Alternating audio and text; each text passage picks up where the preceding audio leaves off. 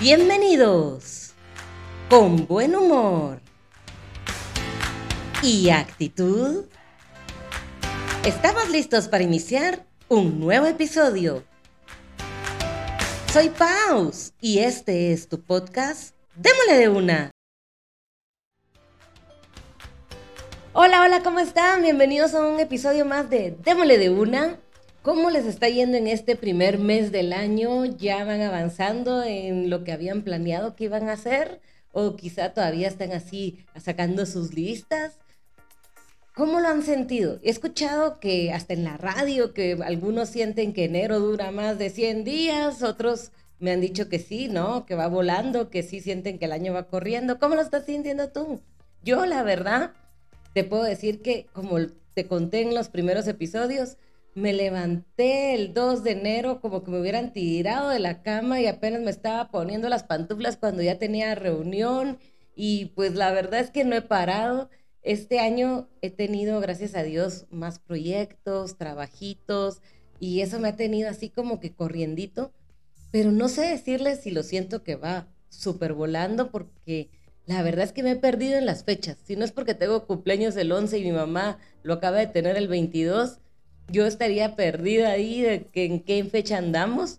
Eso me ha costado un poquito, pero sí he visto cómo la gente anda corriendo por todos lados. Y es que miren, aquí en Guatemala, ya les había contado en otro podcast, empezamos el ciclo escolar en enero.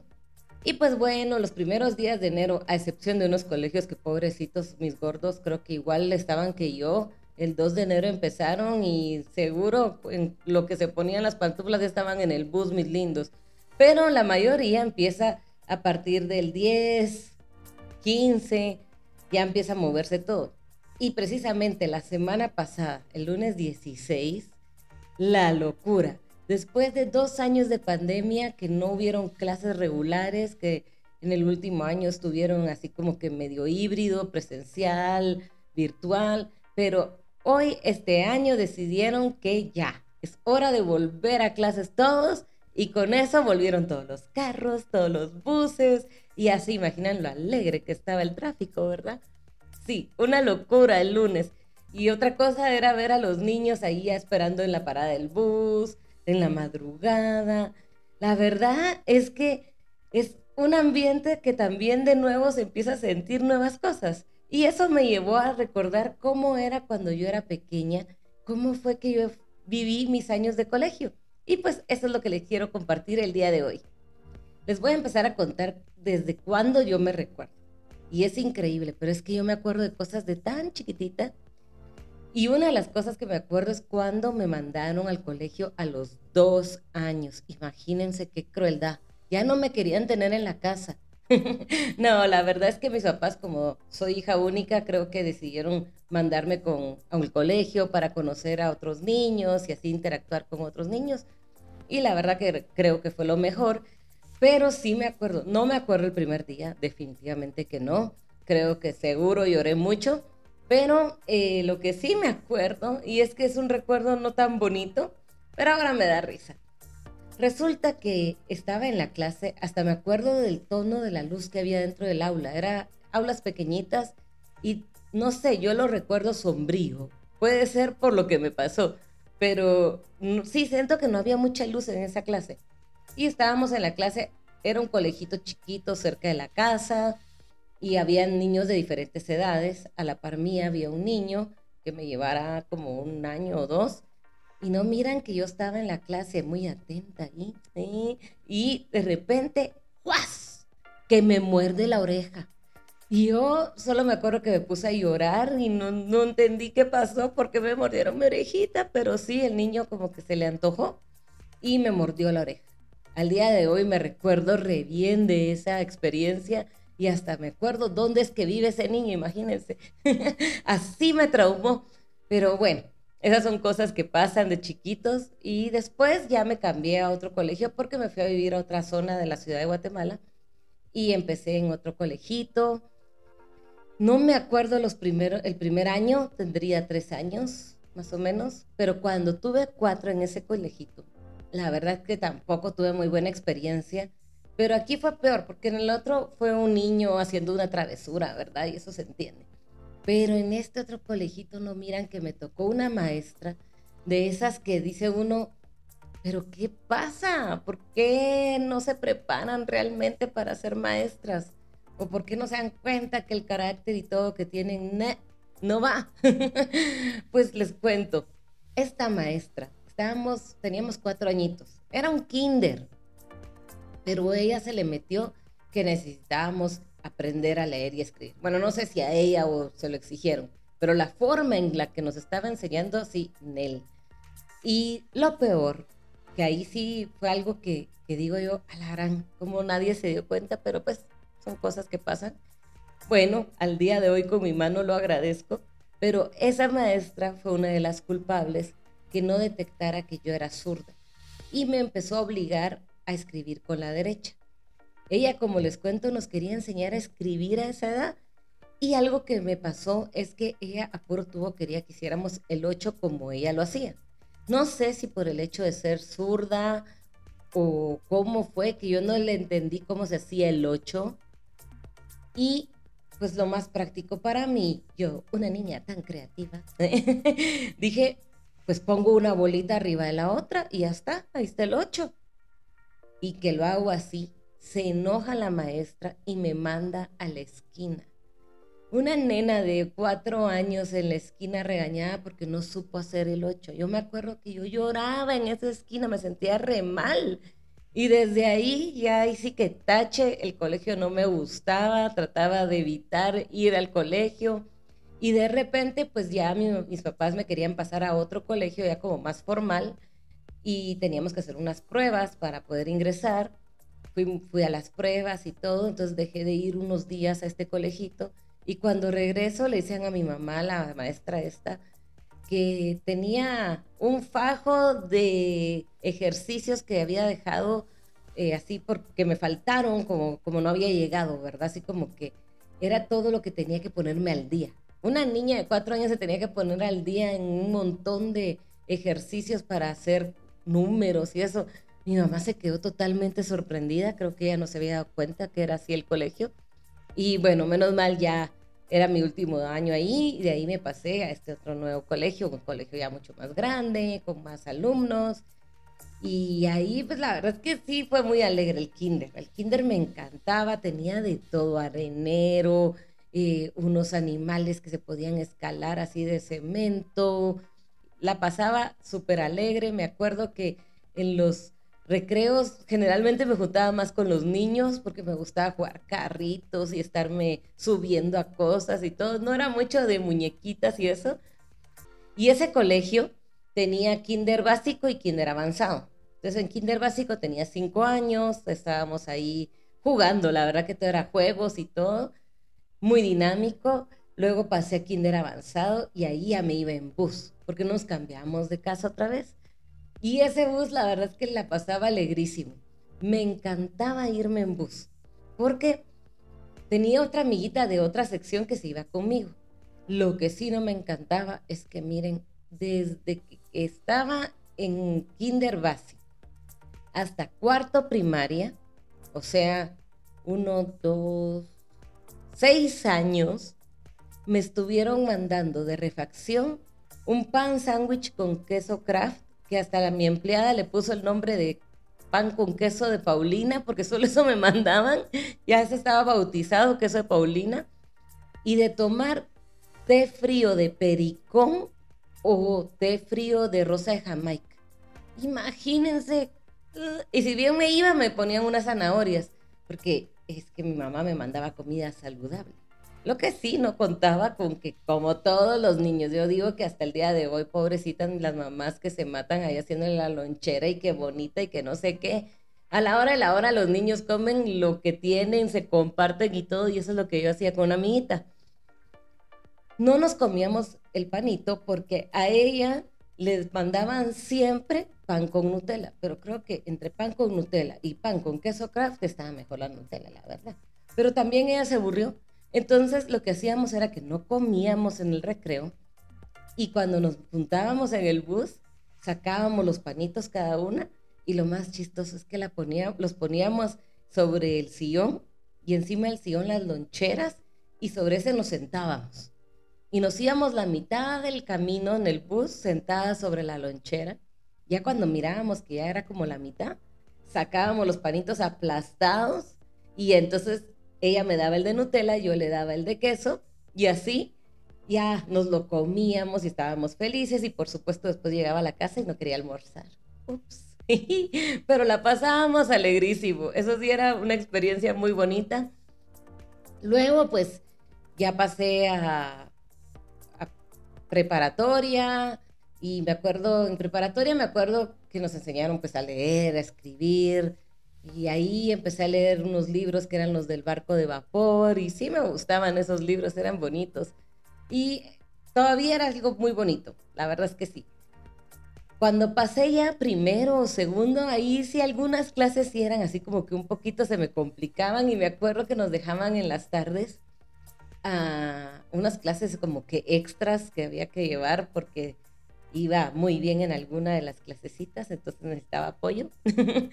y bueno, pues estábamos en esas clases y no miran que en la tarde cuando estábamos ahí haciendo unos ejercicios, después nos dejaban así como tiempos libres y nos salíamos de esa clase porque uno de mis compañeros había descubierto que en la otra clase había una gaveta donde habían juguetitos de Playmobil que no sé, se los decomisaban algunos niños, no sé por qué estaban esos juguetes ahí, pero entonces nos íbamos y pedíamos permiso ir al baño y nos íbamos disque al baño y cada quien se iba a esa clase a jalar un muñequito y entonces ya lo llevábamos a la clase y nos poníamos a jugar y todo, la verdad que tremendo, sí, la, yo de chiquita era tremenda.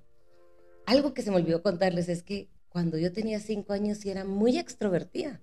Me encantaba andar siempre ahí haciendo payasadas y todo. Y entonces en el bus también algo que me gustaba mucho era que yo le, me llevaba bien con los niños grandes, con los chicos de secundaria, que se iban hasta atrás en el bus. Entonces cuando yo me subía, generalmente los chiquitos nos sentaban adelante y los grandes hasta atrás. Y todos me empezaban a hacer así como saludar y como para que me pasara atrás, ¿verdad? Entonces cuando no se daban cuenta, me metía por debajo de todos los sillones hasta llegar al fondo y ya me ponía a platicar con ellos y me ponía a hacer payasadas y todo. La verdad que era muy alegre. Y así hasta me hice amiga de una de las chicas más grandes que yo. Y hasta llegó a mi casa y todo. Muy bonito. De verdad que uno cuando es chiquito no se complica tanto. Está ahí disfrutando cada cosa que va, se va dando. Y tan inocente también, ¿verdad?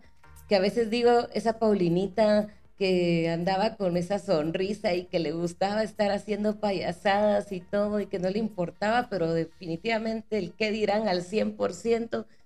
Ay, ¿cómo, cómo de verdad estoy tratando de recobrarla? Porque sí, se la pasaba muy bien. Ya regresando a primaria, llegué a cuarto primaria y ahí ya la cosa se empezó a complicar un poco más porque ya había en otros idiomas, y pues sí, la verdad es que mate siempre me costó. Siempre me costaba mate. Les digo que puede ser que me traumó esa maestra que me quería enseñar el número 8. Y resulta que para ese entonces eh, estuvo el Mundial y jugó la República Checa contra otro país. El maestro resultó ser de ese país. Nos dejaron ver las, el fútbol y todo y por supuesto ganó la República Checa y entonces yo celebré como celebramos muchos ahorita que ganó Argentina, pues así yo grité, celebré y no miran que el maestro me reprobó en dos clases que él me daba.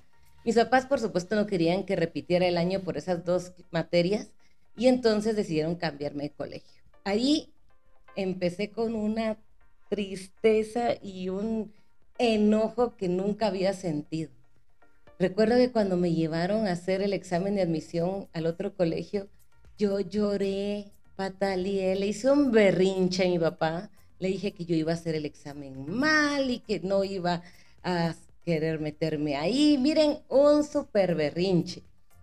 Pero al final, pues sí, me calmé, por supuesto, pues era una niña que hacía caso cuando quería, hacía caso. Entonces, sí, pues ya cuando entré al examen no, no, no, no me puse en ese plan de hacerlo todo mal, ¿verdad? Aunque cuando vi algunas cosas de matemáticas que lo hacían totalmente diferente como en el colegio que había estado, ala, ahí sí me quedé puchica, ¿y esto qué es? Esto es chino. Pero sí me aceptaron en ese colegio y lo bueno de ese colegio es que para entrar había que hacer un curso de vacaciones. Entonces, cuando yo fui, miren, ahí ya empecé a cambiar un poquito, porque les digo, cuando tenía cinco años yo me recuerdo que era muy extrovertida, no me importaba nada. Ya cuando me tocó en cuarto primaria entrar a este nuevo colegio, sí, sí me sentía poquito comprado. Ya no era tan así de payasadas ni nada, sino que me hice un poquito más chiquitita. Y resulta que, como les digo, matemática, desde el examen de admisión vi que la mate era un poco diferente a como yo la llevaba. Y empiezan a explicarnos y yo no entendía nada. Para mí era chino lo que estaban diciendo ahí. Dije, bueno, ¿y ahora qué onda? ¿Qué, qué voy a hacer? Que no me pregunten, que no me pregunten, que no me pregunten y que me preguntan. Y yo así como, no, es que no entiendo. ¿Qué no entiende? Nada. Y se quedó el maestro así como, pues chica, ¿cómo así? ¿Esta que está haciendo aquí, verdad? Terminó ese periodo, se salió. Y aquí es cuando les digo que qué bueno que había ese curso de vacaciones porque adelante de mí estaba una niña que se voltea y me dice, hola, ¿cómo estás? Y yo, bien. ¿Cómo te llamas? Paulina. Ay, qué bueno, mira, que no entendiste. Yo, es que no entiendo nada porque en el otro colegio que yo estaba era diferente. Me dice, ah, no te preocupes, yo te voy a explicar.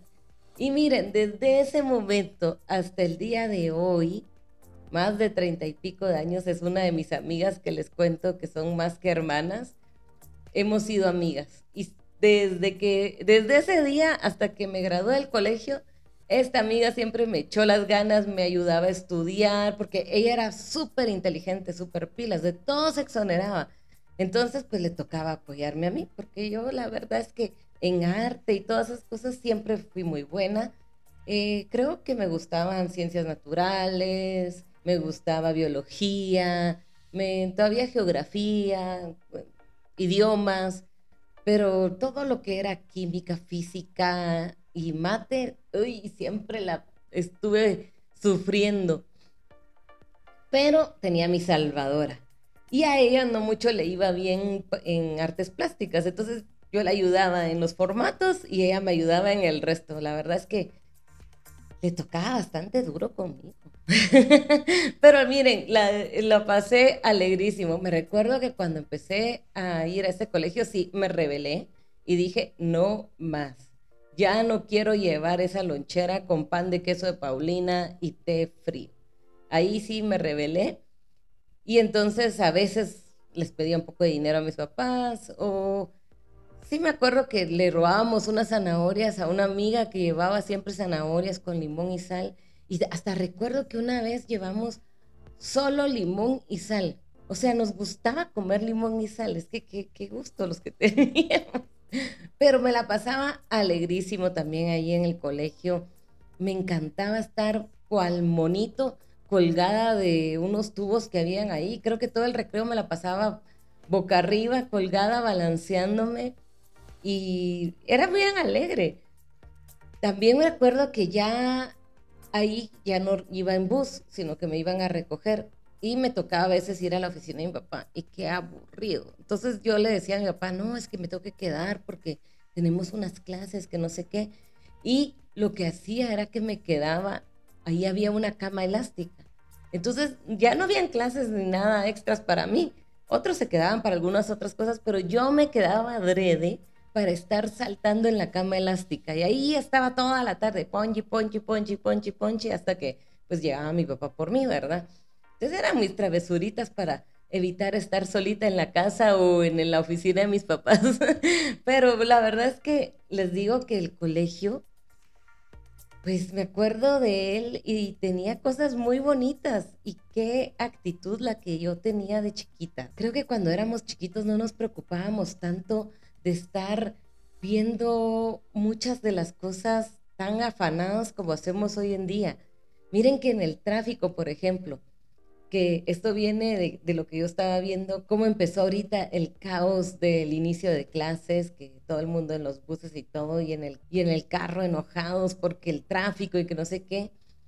Y me recuerdo que cuando yo era chiquita y estaba en esa época de colegio, a veces me iba a la casa de mi prima y vivía ella en la zona 15 de aquí de la ciudad y cabal por el Boulevard Vista Hermosa hay una parte donde hay una como montañita. Y nosotros nuestra diversión era así como irnos volteadas viendo hacia atrás para no sentir cuando pasaba en esa montañita y sentir aquella sensación en el estómago, ¿verdad? Como de vacío. Y eso era alegrísimo. O cuando había tráfico, a veces nos poníamos y ese carro de ella tenía los sillones de atrás para el respaldo de la cabeza, era como un cuadradito que tenía un hoyo en medio. Y entonces nos poníamos viendo a través de ese cuadrito y agarrábamos el cinturón de seguridad como que era una palanca y jugábamos que era un juego de video y que estábamos ahí haciendo carreras y todo y lo que mirábamos a través del hoyo del sillón eran los carros que venían atrás de nuestro carro, ¿verdad? Entonces era un juego alegrísimo.